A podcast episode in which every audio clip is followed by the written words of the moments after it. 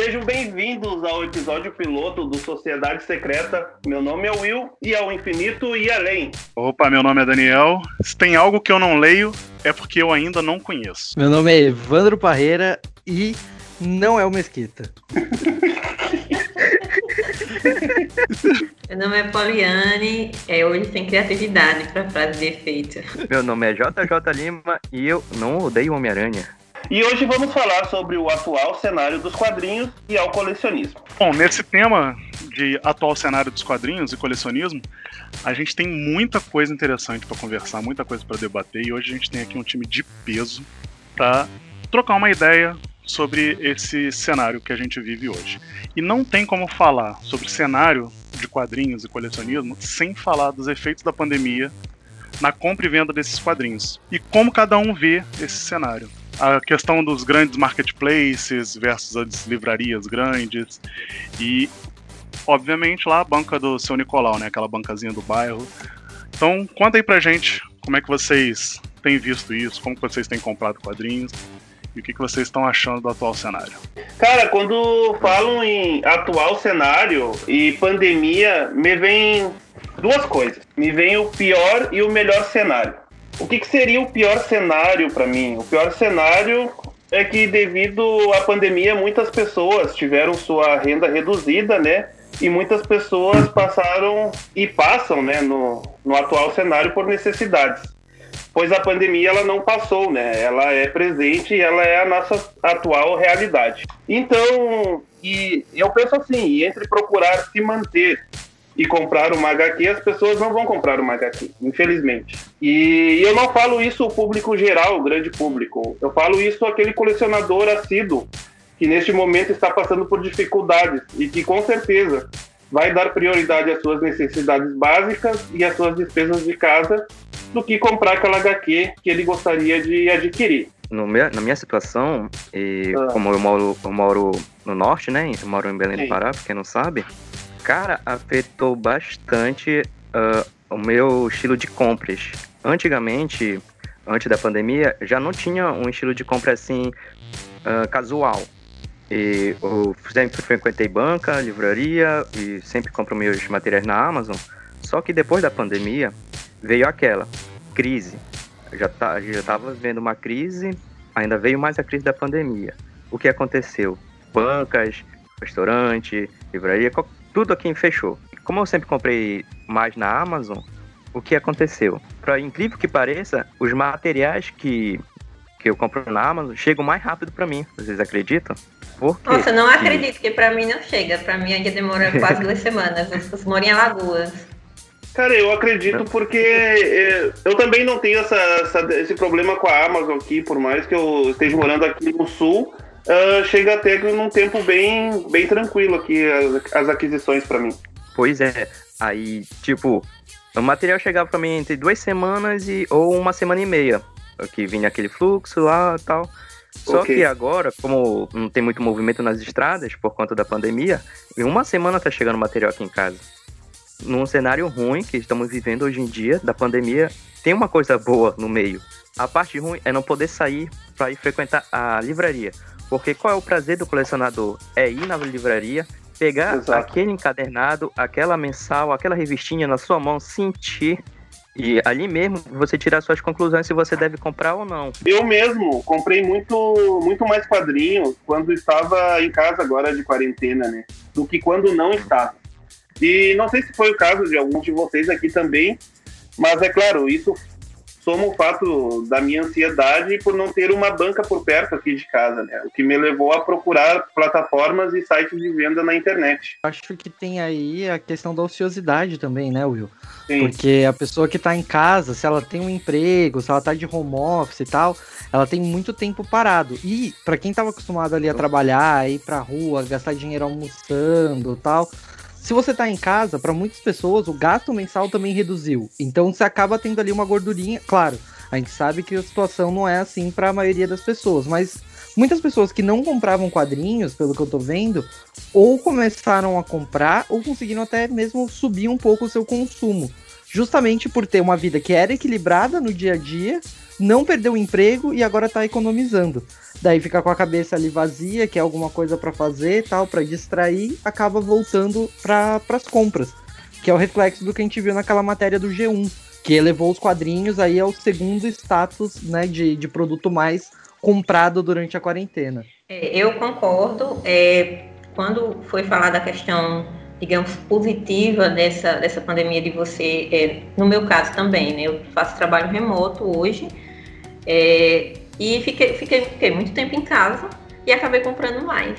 E acabei consumindo mais, lendo muito mais do que a média, né? Porque a pessoa trabalha, chega em casa cansada, agora eu tô em casa, vi tudo. Então, eu tenho consumido mais, tenho percebido também que várias, é, no caso meu consumo é pela Amazon, né? Mas eu frequentava, né? Por exemplo, livraria de shopping, aquela livraria leitura, um exemplo. E o que eu tenho percebido também é que em certos sites, no caso, falando da Amazon, várias é, edições têm sido têm esgotado e não têm sido repostas, talvez por conta da pandemia, que essa reposição de, de, de HQs talvez tenha algum, algum problema por conta da, da pandemia. Me chateou um pouquinho, que eu acho que foi por conta dessa crise que a gente está vivendo, né, do coronavírus. Ah, só para ressaltar aqui, para quem estiver ouvindo a gente e tá, a gente e tá ouvindo a gente falar no ponto positivo, não, não é não quer dizer que a gente goste da pandemia. A gente Sim. só tá vendo o lado bom, né, entre aspas, desse momento, para a gente tirar um proveito disso, Sim. porque a gente sabe que isso não é bom nem um pouco. Então é só pra deixar, para o pessoal depois começar a xingar, vocês estão gostando da pandemia, esse bando vai dar bosta, blá blá blá blá. Bom, aqui na minha cidade, é, eu sempre tive costume, eu moro no interior do estado do Rio, né? E aqui eu sempre tive costume de ir até a banca para fazer a compra. Algumas revistas que são mensais, que eu tinha certeza que eu ia comprar e tudo mais, eu até cheguei a fazer assinatura no site da Panini. É, e eu recebia, ok, nunca tive problemas até o início da pandemia. Mas entrou a pandemia e assim, os, os atrasos começaram a se tornar frequentes e muito grandes, né?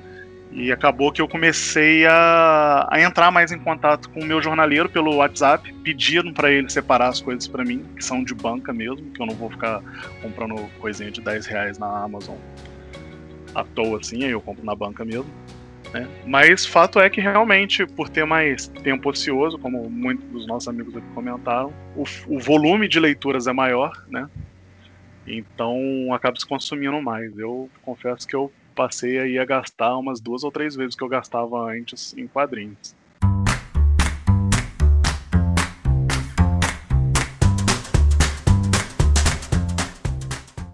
Bom, uma coisa que eu queria perguntar para vocês, né? Até uma forma da gente se conhecer um pouco mais e se apresentar para a galera que está ouvindo a gente, é sobre o ato de colecionar.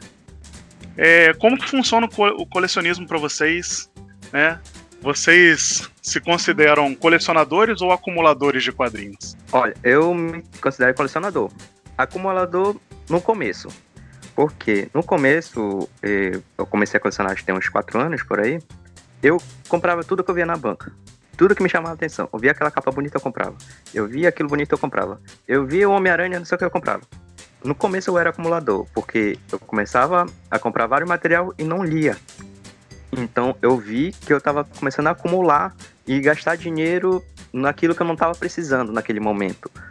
Então ou, foi aí que eu comecei a conversar com os amigos meus que já colecionavam e eles me deram uma dica para me ver realmente se eu queria tais HQs. Aí então que eu comecei a me tornar colecionador, que eu comecei a buscar uh, sobre tal HQ, a ver o que aquelas HQs realmente representavam para mim. Bom, eu no meu caso aqui, eu sempre fui e ainda sou um pouco é, acumulador. É, tem, cara, não tem jeito. Eu acho, eu, eu quando eu olho para minha estante, eu acho que não tem que ser uma pilha de, de dragões mortos, mas um local para eu consultar coisas que eu quero ler. Porque às vezes tem, tem coisas que você sabe que você vai querer ler um dia, você não tá na vibe naquele momento. Eu vou dar um exemplo simples. A HQ atual do, do Imortal Hulk. Não é uma HQ que eu tô muito na vibe de ler agora. Mas eu sei que em algum momento eu vou querer ler. E, pô, obviamente, como a gente tá vendo aí, é, uma chuva de elogios em cima, eu falo, cara, eu não vou esperar um dia eu querer ler para ir então eu correr atrás dessas revistas. Então eu deixo aqui, eu compro e deixo aqui. Então assim, parte eu tenho essa questão de comprar HQs que eu não vou ler no momento e consciente disso, tá? Consciente disso. É, mas parte também tem a questão do colecionismo. Por exemplo, eu sou um fã inveterado do, do Homem-Aranha. Cara, se aparecer na banca com o título do Homem-Aranha, eu vou comprar, velho. Eu vou comprar. Sabe? A minha coleção primária é relacionada ao Homem-Aranha. Então, basicamente, tudo do Homem-Aranha que, que for possível, eu vou eu vou adquirir aí para E aí esse sim, eu vou pegar e vou ler assim que possível. Mas eu eu flerto muito com essa acumulação de quadrinhos, cara. Ah, só falando, e Daniel, leia Imortal Hulk. Isso é sensacional, tu tá perdendo. Ah, não, vou ler, eu vou ler. No futuro eu vou ler.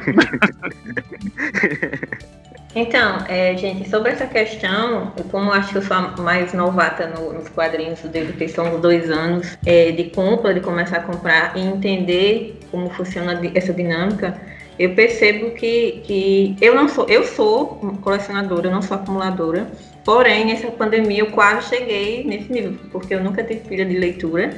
E agora eu tô tendo pilha de leitura. Isso é inédito, inédito.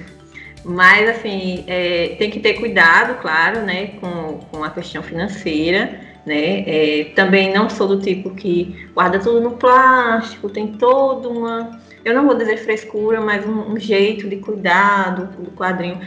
Eu faço as trocas quando chega com algum amassado, mas nem sempre. Eu vendo também coisas que eu acho que eu não vou reler. E às vezes me arrependo e compro de novo. Dou também quando eu quero dar para uma pessoa um quadrinho. E depois compro de novo, porque se eu tô dando é porque é um negócio muito bom. Ah, e eu, só lembrando que a Poli falou, aí, desculpa cortar aí, Poli, mas só lembrando, eu também não tenho muito essa frescura de limpar toda vez. Eu limpo, com certeza eu limpo minha aqui, mas não tenho essa coisa de ficar guardando em saquinhos, em um amassadinho que veio já querer trocar, já fazer textão no, no Facebook, não, não tenho isso. Se vier um amassadinho para mim tá de boa, dando para me ler a história, só não quero que venha a página rasgada dentro ou a, a capa fora do da HQ, mas limpar um pouquinho, tá, essas coisas, dar um cuidadinho eu tenho. Agora, muitas dessas coisas que a Poli falou, aí também eu não tenho, não. Então, só, só concluindo, eu realmente, é, hoje eu entendo essa questão que o Daniel falou, de que às vezes você quer comprar algo, mas não pretende ler agora, achou interessante, foi muito divulgado, só que se você não comprar agora, hoje eu entendo isso, vai esgotar. Então, é, às vezes você compra, não, não vai ler logo, mas se você não comprar agora, vai esgotar. Então também tem toda essa, essa dinâmica, todas essas questõezinhas quando você entra nesse meio de quadrinhos que eu tenho aprendido com o tempo. Também é, pego muito por indicação, vejo, vejo canais de YouTube, melhores de editora tal, melhores do ano, vejo muito isso. Não me arrependo, dificilmente compro um, um, algum desses melhores, entre aspas, que não são, não deviam nem estar entre os melhores, mas já aconteceu, mas aí eu vendo. E, e, é isso, assim, ponderar a questão financeira, que eu acho que é preponderante, preponderante também, assim, às vezes você compra demais e não tem onde guardar os HQs. Então, que tal dar um tempinho e comprar algum, sei lá, um móvel, alguma coisa para guardar HQs antes de comprar mais e acumular mais. Então, tem, tem, tem que ter esse cuidado nesse, com os acumuladores, né? Eu mesmo, eu fico me, me gerenciando, mas eu percebo que eu não, não tenho muito, não, esse problema. E para finalizar o que o Daniel falou, me identifiquei quando ele disse da questão do Homem-Aranha, que quando ele veio na banca, ele, ah, eu quero levar. Eu sou assim com as coisas de Osamu Tezuka. Lançou, eu já quero. E o, que eu ainda não peguei, que eu fico, ai meu Deus, preciso pegar logo, que é a Yako, porque é muito caro. Mas é, eu tenho essa questão com alguns, algumas questões pontuais, assim, como, como eu falei, com a Tezuka publicou, lançou, eu, opa, prioridade já quero. Mas assim, né, claro, eu leio, eu gosto, eu releio e eu indico. Eu também, eu me considero um, um colecionador novo. Também faz dois anos que eu comecei a ter o hábito de colecionar, né? Muito quando era mais novo, eu ficava com alguns exemplares por algum tempo e perdia ou me desfazia. Isso eu falo ali na minha época da infância para adolescência, tá? E aí depois, quando eu passei para a fase adulta, eu foi zero coleção, né? É que eu tenho todos uns 10 anos aí sem pegar um quadrinho para ler. Assim, que eu peguei foi raras exceções. E no ano de 2018, que eu voltei a levar esse papo de colecionismo mais sério, realmente eu passei a ter o hábito de ler mais quadrinhos naquele ano. E aí eu, começou, eu comecei a levar mais pro, pro coração, sabe? Porque eu comecei a ver muito review de youtubers falando de determinadas obras que me chamavam a atenção, né? E aí eu comecei a pensar, por que não voltar a colecionar, né? Adquirir esse hábito aí. E de lá para cá eu tenho feito isso à risca. Todos os meses aqui eu adquiro alguma coisa, né? seja um exemplar de alguma coisa eu pego todos os meses para não ficar para não ficar sem, né? Eu nunca me senti um acumulador, pois nunca tive grandes volumes e mesmo hoje levando a sério as minhas aquisições, eu penso muito no espaço que eu vou ter dentro de casa, né? Para que fique uma coleção no mínimo organizada e não uma coisa de ter por ter o amor que eu não tinha pelos meus quadrinhos de antigamente, pode ter certeza que hoje eu tenho. E isso é o meu divisor de águas hoje na minha coleção. Ah, só, só entrando numa parte que o Will falou aí, por favor, editor, ponha uma música triste nessa hora. Mas minhas revistinhas, minhas revistinhas que eu tinha na minha infância, minha avó queimou tudinho. Que triste, hein? Bom, agora falando em, em, situação triste, esses dias eu comentei com o Daniel, cara, a minha maior tristeza em perder um quadrinho foi um quadrinho que contava a origem do Penadinho. Eu tinha esse quadrinho. Ah, pode crer, você comentou, Caramba, verdade. isso aí. Aham, uhum, eu comentei, cara. Material. Cara, era a origem do Penadinho, cara. Ali mostrava como ele tinha falecido e coisa e tal, os primeiros, primeiros anos dele ali como fantasma, né? E, e, cara, aquela revista ela molhou, cara, ela estragou. Caramba. E, Pô, vamos, é, vamos descobrir, Will, vamos descobrir onde que, onde que foi publicada essa, essa história, qual revista que é, e a gente vai conseguir ela de volta, velho. Nossa, cara, eu lembro disso, dá, dá vontade de chorar. triste, triste. Ah, só, só, falando de mais coisa triste, aconteceu fora do assunto de, de colecionismo, mas faz parte, né, nosso medo de perder a coleção uh, algumas semanas atrás eu fui passar um dia inteiro na casa da minha tia, eu, minha mulher e minha pequenazinha. Aí estava lá, beleza. Aí a minha cunhada liga pra minha mulher e fala que a gente esqueceu uma torneira ligada em casa. Isso foi duas horas da tarde. A gente só pôde chegar aqui em casa, era como às quatro e meia. Agora pense, o meu medo desceu de duas horas e pouco até as quatro e pouco, pensando nos meus quadrinhos porque meus quadrinhos não vi, não, não ficam em estante. Eles ficam no meu guarda-roupa.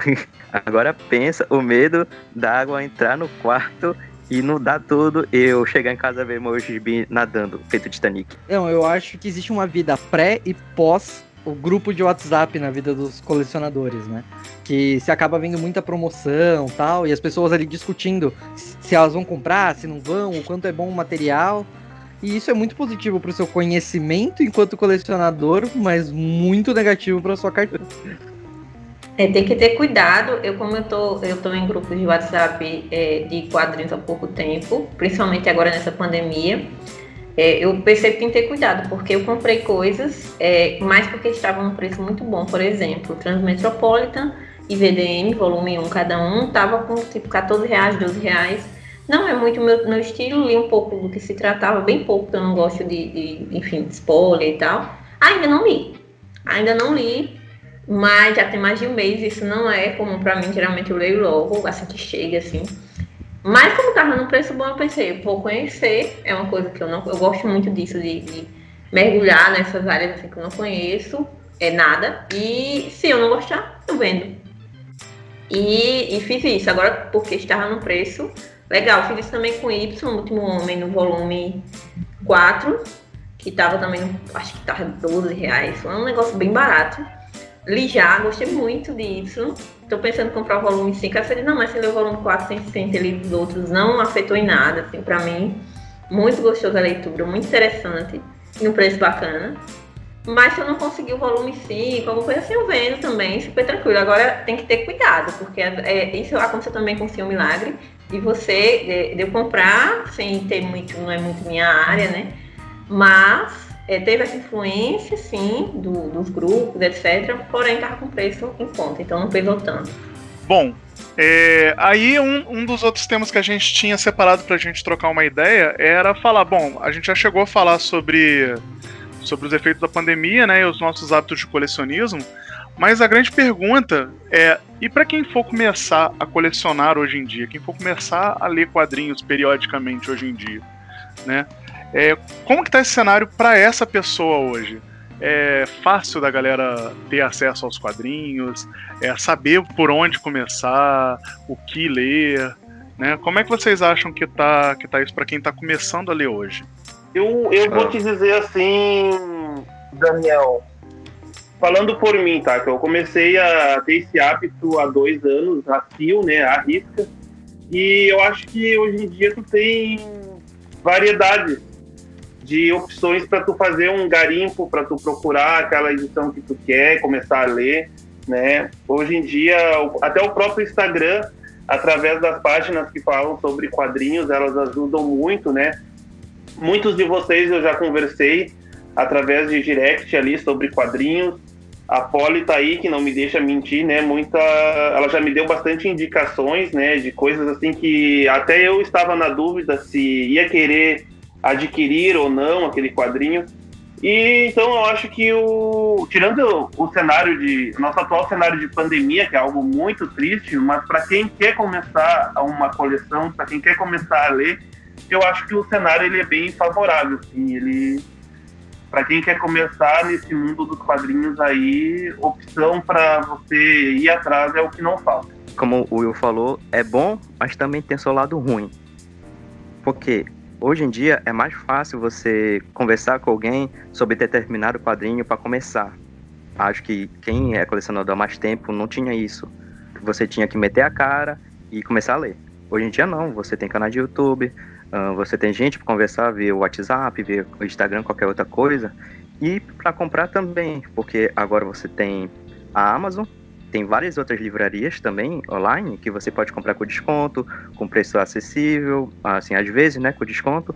E por, por que eu falo isso? Eu tenho um, um amigo que mora no interior daqui de, de, do Pará, é o, inclusive o nome dele é Will também. Abraço, Will, aí se estiver ouvindo. Uh, ele mora e lá não tem banca de revista. Então a Amazon e a Saraiva ajudou ele a começar a colecionar. Antigamente a gente não tinha isso a gente só tinha livrarias e bancas, livrarias e bancas. Poucas vezes a gente comprava material online. Hoje em dia isso é mais fácil. Então, para um colecionador, para um colecionador que está começando agora, isso é mais fácil. Onde ele morar, ele pode comprar online e beleza. A parte ruim são os preços. Não, a questão aí de quem está começando, eu acho que nesse momento exatamente é muito legal pelo acesso que nós temos com a Salvat através do, da Marvel, né? e da DC com a Eagle Moss. Porque são materiais que inicialmente eram muito caros, mas como eles estão há um tempo encalhados, para quem está começando agora, tem muita promoção, muita coisa no Mercado Livre, banca às vezes de rua compra lote, e aí você consegue comprar tipo 20 reais, 15 reais a unidade. É, para quem gosta dessas coisas, imagina, comprar um Marvels a 20 reais é uma coisa inédita. Então acho que é um ótimo momento para quem está começando mesmo. Fora o acesso, né? Como todo mundo falou. Antigamente era meio complicado. Para qualquer lugar aí do país você consegue comprar quadrinho. Um dia desses, é, uma, uma pessoa daqui, até daqui da minha cidade mesmo, me chamou no, no direct lá do, do Instagram e me perguntou sobre determinado quadrinho do Homem-Aranha, encadernado, que ele tinha visto e gostou muito e queria comprar. Eu, ele queria comprar aquela coleção completa do, do Homem-Aranha Superior. E ele falou assim, pô, vale a pena? Aí eu falei, quanto, quanto, que você, tá, quanto você vai gastar nisso? Ele, ah, uns, uns 190 reais. Falei, cara, com 50 reais você vai num sebo, você compra todo, todas as revistas do, do, dessa fase que foram publicadas pela Panini. Não é caro. E, e, assim, eu sei porque eu moro na mesma cidade que ele, então eu conheço os sebos daqui. Então, assim, cara, além, além, além da, da republicação em qualidade boa dos encadernados, eu também oriento muito a galera a procurar sebo. A Polly falou de sebos. É, a gente perdeu um pouco o, o hábito de, de, visitar sebos. Eu, eu, particularmente, visito sebos desde que eu comecei a, a pegar ônibus. Então, sempre, sempre, quando comecei a colecionar quadrinhos, eu ia em sebo e tudo mais. Então, assim, eu super indico sebo para quem estiver iniciando também a, a, ao colecionismo. Não só para comprar é, coisas novas, né? Tipo, coisas que estão saindo por agora nos últimos anos, nos últimos poucos anos, mas coisa antiga também você consegue achar é, e, e, completar, sei lá, buracos na coleção e tudo mais. Então, super indico sebos para quem estiver começando. Cara, eu sou meio que um rato do sebo. Aqui na minha cidade, em Canela, é, não tem sebo. Mas eu quando vou pro para cidades mais próximas aqui, Porto Alegre, Caxias, são cidades que tem muito sebo. Então, assim, ó, eu vou atrás e, cara, é uma das melhores indicação, indicações para quem está começando a ler aí num sebo, assim. Porque além de tu achar coisas atuais, bastante bacana, tu vai achar coisas antigas, assim, que são. que hoje valem ouro, né? E que estão no sebo ali por um preço uh, bem acessível, vamos dizer assim. Então, eu aconselho a sempre procurar um meio. Se você não achou nas livrarias, na Amazon, na Saraiva ou em outro lugar, procure, vai fuçando até você encontrar.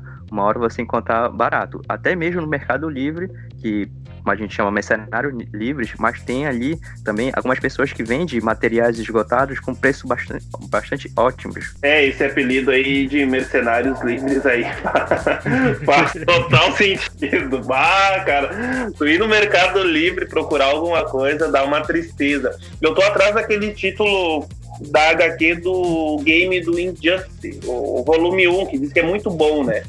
E eu não é, acho. O volume 1 também. pô, Daniel, pô, Daniel, isso me quebra, é one né? Shot. É, cara. Os outros, aí, os outros são caça-níquel demais. É, e aí eu tô atrás desse volume e eu fui lá no Mercenários Livre. Meu Deus, cara, eu acho que o mais barato que eu achei lá foi 200 pila. Num encadernado que custaria ali em torno de 60, 70 reais. Então, é complicado. É. Tem que dar aquela garimpada, mas assim, tem que cuidar onde tu vai garimpar, né? E aí, cara, com todo esse papo de quem tá começando, como é que tá o, o ambiente e tudo mais, não tem como a gente não falar pra, basicamente da maior editora em publicações do gênero de super-heróis no âmbito nacional, que é a Panini, né? E a Panini que é constantemente alvo de críticas pelo, por parte dos leitores, né, por parte dos colecionadores, por conta da sua política de preços. E aí eu pergunto a vocês, né, a grande, a, a, grande oportunidade da gente soltar todo o nosso hater em cima da Panini. Vocês acham o preço da Panini um preço justo ou não? Ah, que ah. raiva, que raiva, minha idade. Ah, velho. Oh, já vou, já vou soltar a polêmica, já vou soltar a polêmica antes, que eu não acho tão injusto assim, tá? Mas aí segue o bar. Assim, ó, eu, eu vou dizer assim, eu até entendo que vocês vão defender que por mais que os preços sejam caros, uh, existe uma certa qualidade no que a Panini ela tem a nos oferecer, né? E realmente, muitas vezes por ter um material de uma qualidade bem alta, justifica o preço alto também.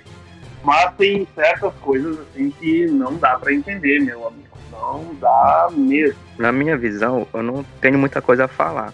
Porque eu sou daqueles. Se o preço tá bom para mim, eu compro. Se não tá, eu não compro. Uh, eu posso comentar no grupo com a galera, com meus amigos, de, de boa, mas eu não saio fazendo testando no Facebook mas também sair materiais ótimos com preço lá embaixo.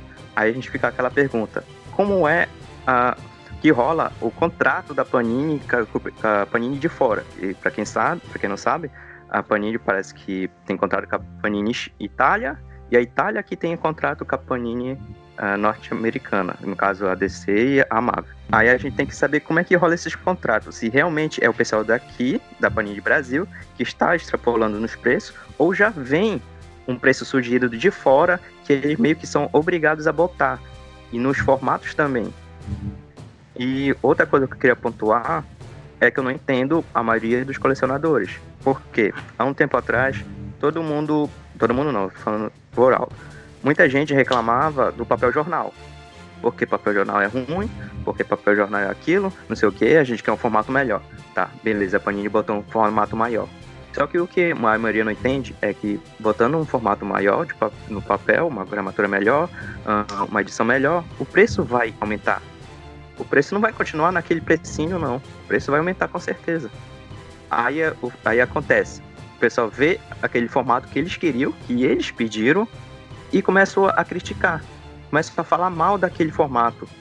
Foi o que eu vi nesse formato do Omnibus do Conan, porque eu vi muita gente ah, já tem desde o tempo que eu comecei a colecionar, falando porque a Panini não, não publica Omnibus, porque a Panini não publica isso, e nesse formato Omnibus é melhor, esse formato não sei o que. E agora que a Panini publicou, essas pessoas não querem.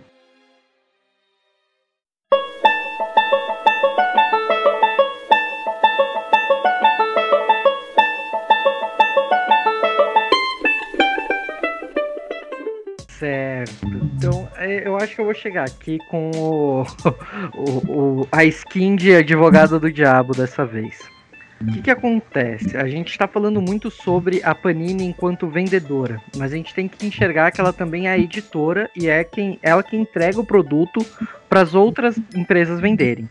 Então, tem toda uma questão de movimento de mercado. Se vocês olharem, por exemplo, se a gente pegar a produtora de celular, se você for ver o preço de um celular da Samsung na loja da Samsung, ele sempre vai ser maior do que na Fast Shop, por exemplo, ou nas lojas americanas. Então, qual que é a questão?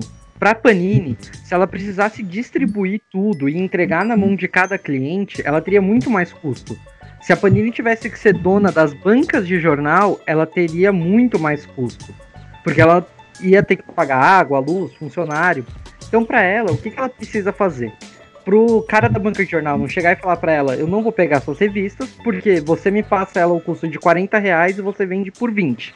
Ou seja, ela tem que ter um preço competitivo com o da banca de jornal, que é quem está distribuindo para ela. Ela é obrigada a elevar o próprio preço. Então é um movimento de mercado, na real. É, eu sei que existem grandes reclamações, a Panini vive tentando burlar isso com promoções, mas é muito mais uma questão de mercado interno, de quanto no, na ponta do lápis custa para ela distribuir até o final do, do funil, ou ela parar ali no começo, como ela faz hoje. Hoje em dia, quem leva as coisas da Panini para as bancas é a DMAP, é a DINAP, então ela não tem nem esse trabalho completo, entendeu? Por isso que o preço dela é tão grande. Para que os distribuidores não questionem o valor dela e não deixem de distribuir o produto é o verdadeiro advogado do diabo mesmo. Não, eu concordo, eu concordo ah, com isso.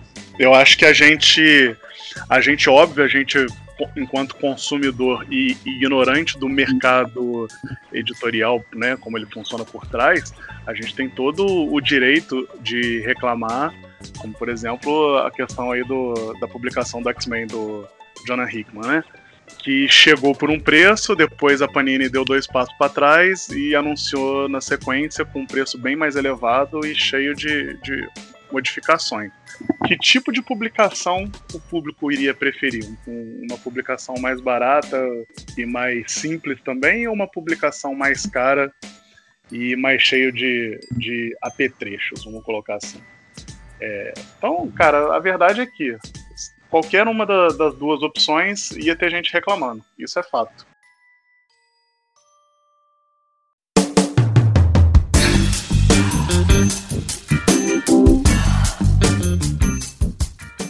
Sobre essa questão da, da Panini, é, mas assim, não, talvez não fosse tanto foco apenas da Panini, mas como ela é a maior, que é, seria interessante. É, eu, eu gosto quando a Panini faz algumas publicações com capa cartão e mais simplificadas, porque obviamente isso, isso abaixa o preço. E gostaria que tivesse mais opções assim de, de capa cartão para baixar o preço quando, quando é feito aqueles encadernados.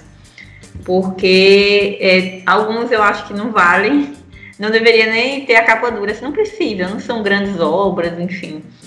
Mas, e aí acaba ficando caro, sem sentido nenhum, etc. Então, eu, eu acho que deveria ter mais é, obras com, com aquele formato mais simples para que chegassem aos quadrinhos por conta disso, que ainda não, não chegou por conta de questões de preço. Mesmo sabendo que, mesmo, que quando ela lança coisas super caras, como foi falado aí do Kuna, que eu fiquei chocada, vai ter gente que compre, claro Então é isso. Assim, pensando mais no, no, coletivo, espero que lancem mais coisas assim no formato mais simplificado para que o pessoal chegue mais. A gente levantou aí algumas críticas ou não aos preços da Panini, né? E a gente falou sobre todo o efeito da pandemia em cima do cenário atual. E assim, não tem como a gente não falar de mudanças sem a gente comentar a questão dos formatos digitais, que cada dia mais estão é, ganhando espaço né, entre os leitores. A própria Panini recentemente é, lançou alguns quadrinhos em formato digital pelo, pela Google Store, né? E muitos dos leitores também também acompanham quadrinhos por scan, né? Embora a gente saiba aí que não que os scans não são legalizados, né? Mas tem gente que faz. Mas o, os scans eles vieram para mostrar pra gente que é uma mudança, é um, é um cenário é, futurista, né? Já, já não mais tão futurista assim, a leitura de formatos digitais.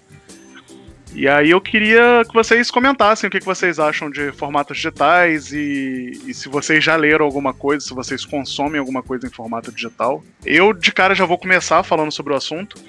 Eu já há algum tempo, desde 2007, 2007, 2007 não, desculpa, de 2000, desde 2016, eu conheci o tal do Social Comics, que é uma plataforma de leitura de quadrinhos como se fosse um Netflix, você paga uma mensalidade, você tem acesso lá a um, uma biblioteca de, de quadrinhos, muita coisa nacional, né, o, o, a grande maioria dos quadrinhos publicados lá são nacionais, não tem Marvel, não tem DC.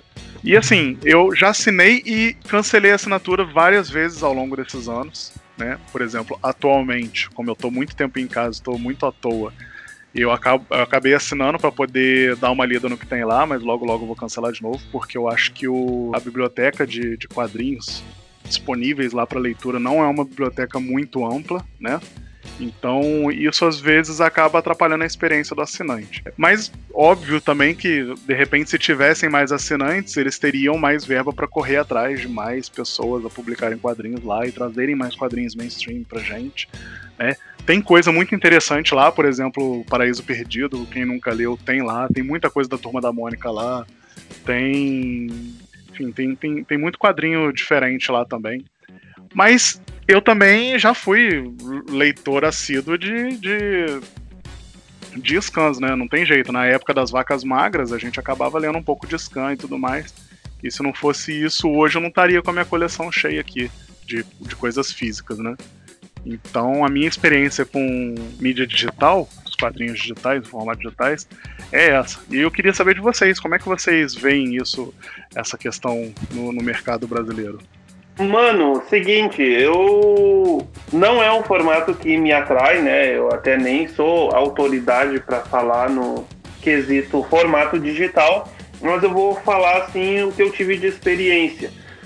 Na época que eu fiquei no limbo de, de não consumir histórias em quadrinhos, né? Eu comecei a baixar muita scan. Eu confesso que eu li ali Crises nas Infinitas Terras por Scan. Li alguma coisa da Liga da Justiça do Morrison por scans. Então foi uma época assim que as scans elas me ajudaram muito, sabe? Mas era numa época onde eu nem pensava em voltar a colecionar quadrinhos, né? Enfim. Eu acho que sim, tem seu lado positivo e também tem seu lado negativo, né? Seu lado positivo que muitas pessoas que hoje em dia, que é a triste realidade do Brasil, não teriam acesso ou não teriam condições de comprar um formato físico, podem acabar recorrendo aos formatos digitais e até mesmo às scans. Por outro lado, isso desvaloriza muito o formato físico, né? Valoriza muito o formato físico e scan, de uma certa forma, é ilegal. Então, eu, eu vejo mais ou menos por esse lado aí. Não sei se é alguém gostaria de complementar o scan ele só é ilegal se alguém pegar, hein?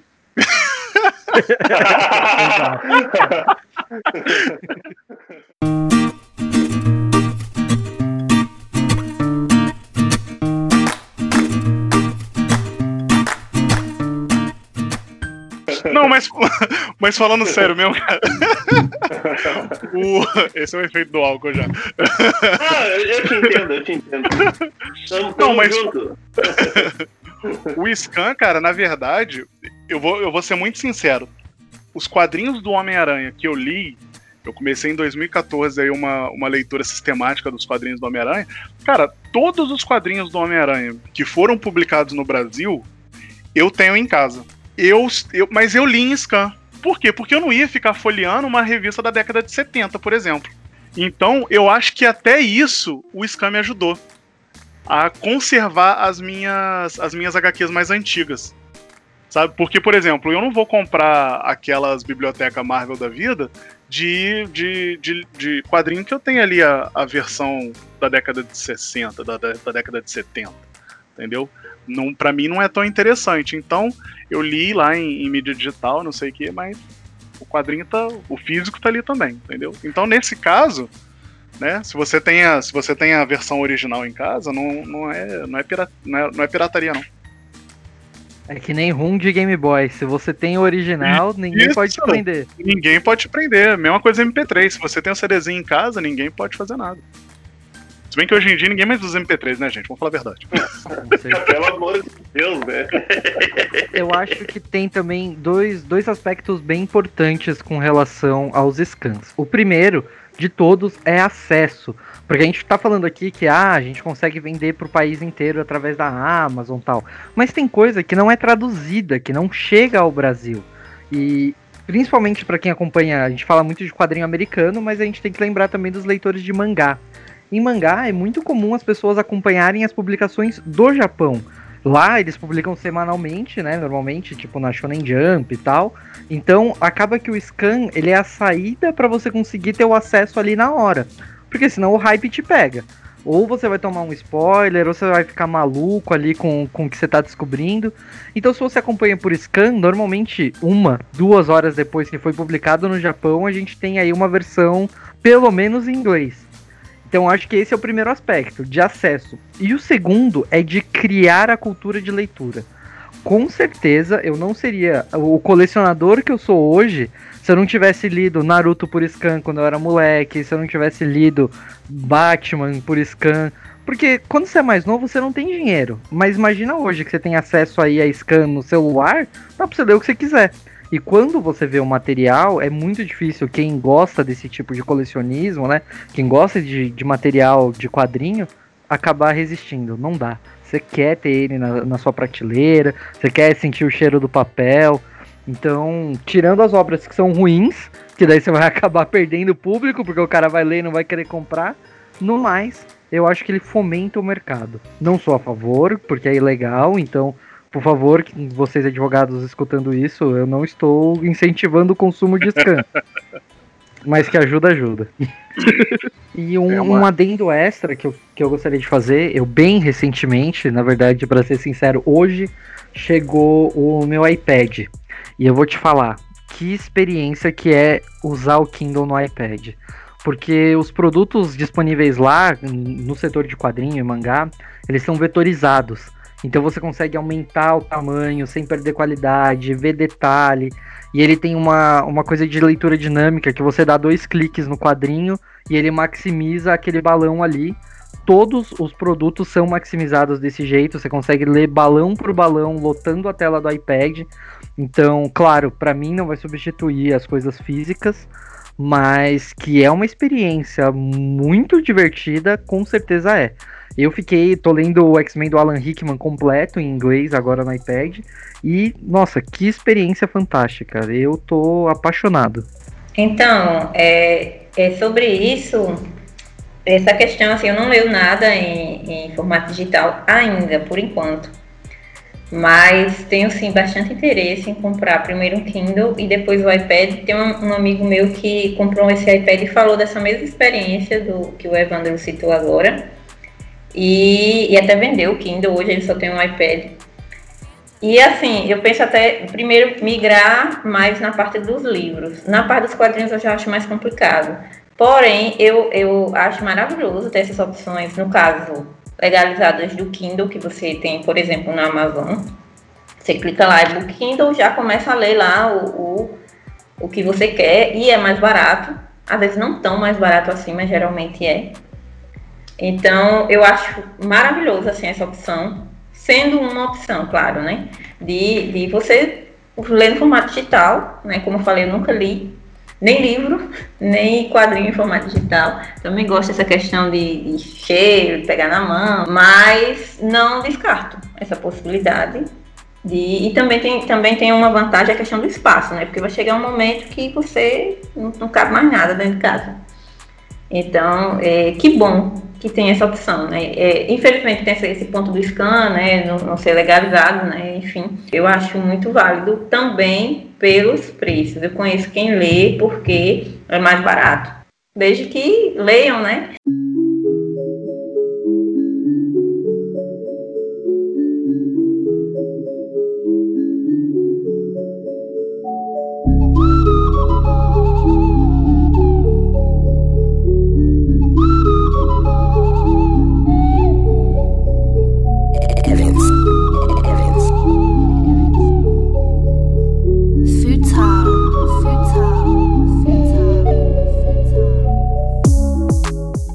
Então, galera, eu quero agradecer a todos vocês que participaram do podcast, a todos vocês que ouviram né, o episódio piloto do Sociedade Secreta.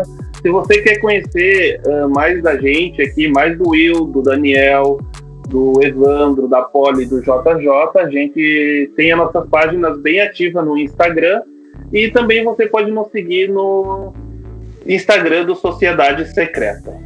Então a gente se vê no próximo episódio e juntos somos mais. Tchau, tchau. E é isso aí. Tchau. Não!